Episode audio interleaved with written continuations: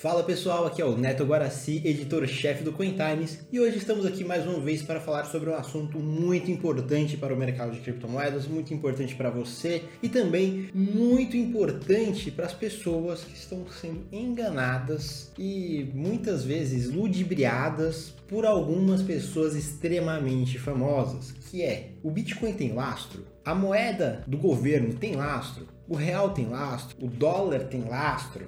E se tem, ele é importante? E se não tem, ele é importante? Bom, a gente vai falar sobre o lastro do Bitcoin, diversos outros assuntos. Por quê? Porque nessa semana, o deputado federal, apresentador de TV, é, uma pessoa extremamente influente, o Celso Russomano, você já deve ter ouvido falar dele, da Patrulha do Consumidor, ele vai nas lojas é, requerer o direito dos consumidores. Ele afirmou mais uma vez que as criptomoedas são golpe. Então eu vou pedir para o nosso editor colocar o vídeo aqui do Celso Russomano falando que as criptomoedas são golpe, né? falando, confundindo as criptomoedas com golpes com criptomoedas. Mas é o seguinte, bitcoins. Eu tenho falado aí, ah, eu tenho muita publicidade. Você abre agora, é, o WhatsApp tem publicidade, né? No Instagram tem publicidade, tem publicidade em tudo quanto é lugar de moedas, e, né? E quem virtuais, não tem um amigo que diz que está ganhando muito dinheiro, né? É, quem não tem um conhecido que já falou, é, é coisa do momento, compra aí, sei aonde e tal. Bom, eu quero Todo dizer para vocês, gente, que criptomoeda, criptomoeda ou qualquer investimento que te prometam vantajosos lucros é golpe. É golpe. Então, basicamente, o Celso Russomano, no trechinho que a gente viu, afirmou que golpes com criptomoedas e criptomoedas são golpes, certo? Errado. O que ele está dizendo aqui seria a mesma coisa que se eu dissesse que o real é um golpe porque algumas pessoas, alguns golpistas utilizam o real para aplicar golpes. Então, por isso, o real, o dólar, o euro, todas essas moedas são golpe. Não é verdade. Não é por isso que o real e o dólar e o euro são golpes. Não é por isso. Esse tipo de comparação é muito comum para pessoas leigas que olham esquemas com criptomoedas que prometem 10, 15, 20, 30, 40, 50% e acham que os esquemas são na verdade as criptomoedas, são coisas diferentes. E aqui a gente tem uma playlist nesse canal muito grande explicando conceitos básicos do Bitcoin, explicando a história do Bitcoin, a pré-história do Bitcoin, a história das criptomoedas, as principais criptomoedas. E nada disso é golpe. Muito pelo contrário, são histórias assim lindas, maravilhosas. São histórias que mostram a defesa da liberdade de expressão, a defesa da privacidade, a defesa dos direitos humanos mais básicos. E agora, o Celso Russomano vai tocar no tema desse vídeo, que é: as criptomoedas são lastreadas? Será que criptomoeda, se não for lastreada, é um golpe? Será que o real, o euro, o dólar é lastreado? Bom, dá uma olhada nesse vídeo aqui.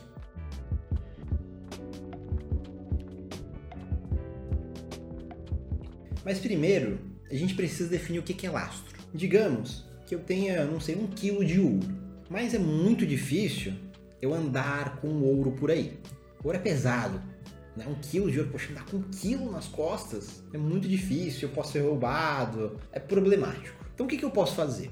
Eu posso colocar esse ouro num banco, esse banco me dá uma nota falando que eu tenho um quilo de ouro. É uma nota de 10, nota de 1, que representa um quilo, digamos assim. Eu vou andar com essa nota no bolso e essa nota está lastreada, ou seja, por trás dela existe um valor, um valor implícito. Esse valor implícito é esse um quilo de ouro, certo? Então isso é um lastro. Quando você tem esse valor implícito por trás dessa nota.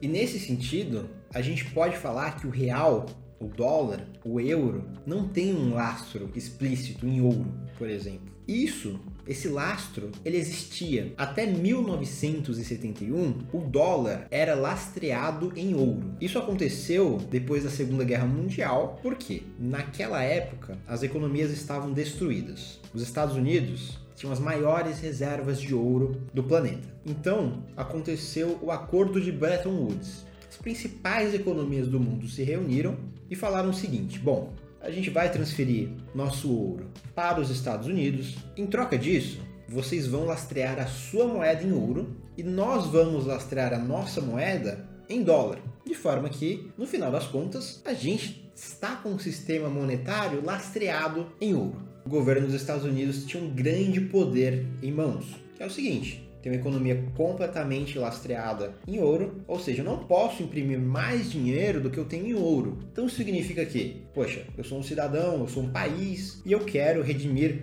o, os meus dólares em ouro. Eu vou conseguir fazer isso, segundo o acordo de Bretton Woods. Agora, eu não vou conseguir fazer isso se o governo dos Estados Unidos emitir mais dólares do que ele tem em ouro porque ele está fraudando não apenas os seus cidadãos, mas também as pessoas, as democracias de outros países. Então, você pode pensar que o governo dos Estados Unidos teve que financiar a guerra do Vietnã. E o governo dos Estados Unidos teve que financiar a corrida espacial. E eles não tinham o capital suficiente acumulado para fazer isso. Então eles imprimiram mais dinheiro do que eles podiam. Alguns países, como a França, começaram a perceber esse golpe e pediram o seu ouro de volta. Tentaram redimir esse lastro em dólar em ouro. Acontece que o governo dos Estados Unidos não tinha esse lastro, e aí o governo Nixon suspendeu em 1971 a conferência de Bretton Woods, dando fim ao lastro do dólar em ouro. A ideia do Nixon era que isso não fosse permanente, fosse uma solução temporária para esse problema. Mas já estamos aqui há mais de 50 anos e aparentemente essa solução ficou permanente.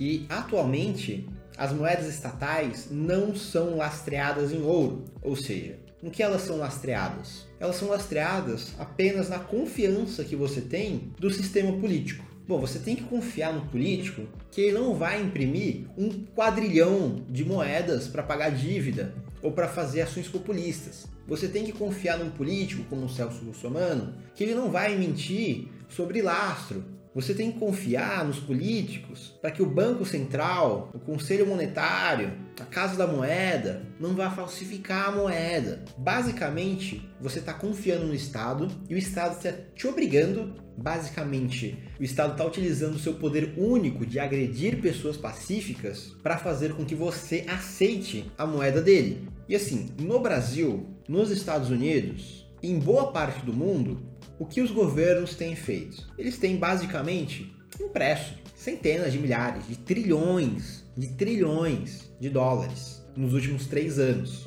Na verdade, se a gente for conferir os gráficos de emissão do real, do dólar, do euro, vocês vão ver que são gráficos com uma tendência, uma tendência que é sempre de alta, com algumas baixas e tal, mas em geral a tendência é de alta, ou seja, os governos eles têm a tendência de emitir mais dinheiro. Por quê? Bom, se eu sou um governante hoje, eu tenho quatro anos para governar uh, o meu país, a minha cidade, o meu estado. Eu vou fazer desses quatro anos o possível para ajudar os meus aliados, para agradar a população, para fazer medidas populistas. E com isso, eu vou precisar de mais e mais dinheiro, mais dívida, mais impressão monetária. Então, eu tenho todos os incentivos do mundo para imprimir dinheiro e para destruir o poder de compra desse dinheiro. Porque quanto mais dinheiro você tem na economia, menos esse dinheiro vale.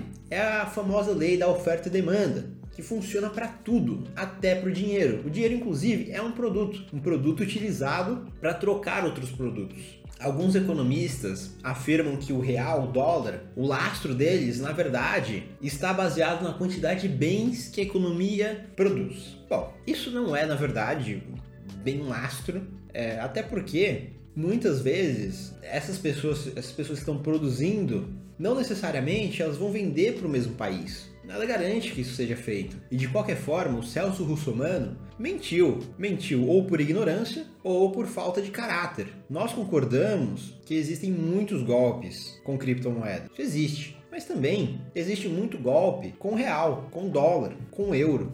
Um dos maiores é o esquema de Madoff. Foi um investidor, ele começou um fundo de investimentos, o fundo de investimentos dele estava indo muito bem, mas começou a cair começou a não render muito e ele começou a falsificar os resultados do seu fundo de investimentos. Por quê? Quando o fundo está indo bem, as pessoas colocam dinheiro no fundo, quando ele está indo mal, as pessoas tiram dinheiro do fundo. E ele era uma pessoa muito influente. ele é uma pessoa que conhecia diversas pessoas ricas e tudo mais, e falou, falava o seguinte, não, olha, meu fundo está indo muito bem, coloca dinheiro aqui. As pessoas iam lá, colocavam dinheiro, e ele utilizava esse dinheiro novo para pagar os investidores antigos. E esse é um esquema de pirâmide. E Madoff, ele era regulamentado pela CVM dos Estados Unidos, pelo órgão estatal de maior confiança do mercado financeiro norte-americano e talvez do mundo. Essa pessoa, o Madoff, ele ia dar palestras sobre honestidade financeira. Então não é porque é um agente do Estado, é um agente do governo, está autorizado pelo governo que está correto.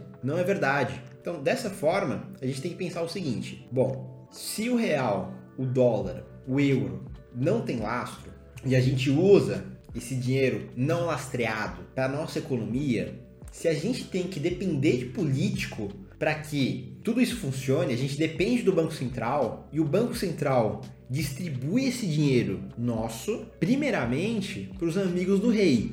Essas pessoas vão colocar o dinheiro na economia e, por último, esse dinheiro chega nas pessoas mais pobres. Isso faz com que toda a inflação, todo o aumento de preço sobrecaia sobre os mais pobres da sociedade. Então, o Banco Central, com essa política monetária, ele acaba criando desigualdade. Como que a gente pode corrigir isso? E assim, se você não acredita em mim, tem um site que eu vou colocar aqui na descrição, que é o que aconteceu em 1971, que ele mostra como a partir dessa data acontece uma disparidade entre poder de compra, entre salários, das pessoas mais ricas da sociedade, que acabaram se tornando cada vez mais ricas, e as pessoas mais pobres da sociedade, que ou estagnaram ou simplesmente declinaram. Então, esse sistema que gera revoltas ao redor do globo, ele não é um bom sistema.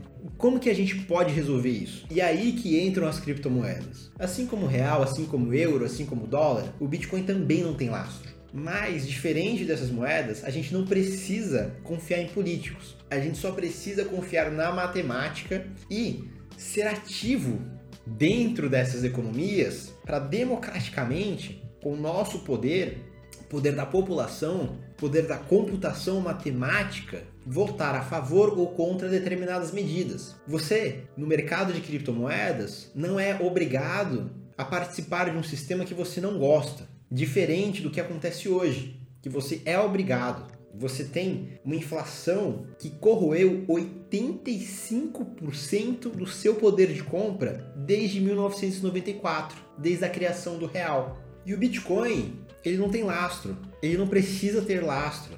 E o preço dele está chegando a 200 mil reais, não é por pura especulação, é porque as pessoas já não confiam mais no dinheiro do Celso Russomano. Porque o Celso Russomano, assim como diversos outros políticos, não se informam. Eles, muitas vezes, não estou falando que é o caso aqui, mas mentem. Eles enganam a população a todo momento, são vistos como corruptos. Não tem como a sociedade confiar o seu bem mais precioso, que é utilizado para trocar por todos os outros bens, a pessoas desse nível. Então é por isso que as criptomoedas, o Bitcoin, Monero, a Nano e várias outras foram inventadas. Não é para ser um artigo especulativo, não é para ser um ativo criminoso. Não, é para proteger o cidadão comum de pessoas e de criminosos que roubaram o poder de compra do brasileiro, da população, da pessoa norte-americana, do cidadão norte-americano. Essa perda de poder de 94 até os dias de hoje, de 85%, um pouco mais de 85%, significa que 15 reais em 94 equivalem hoje a 100 reais. Então, quando você vai numa padaria comprar pão, quando você vai no açougue comprar carne e você vê que seu dinheiro não está dando, você vê que cada vez mais você está comprando menos, é porque o sistema político beneficiou as pessoas mais ricas, beneficiou dono de empreiteira, beneficiou banqueiro. Você já percebeu que o banqueiro, que o dono da empreiteira nunca passa necessidade?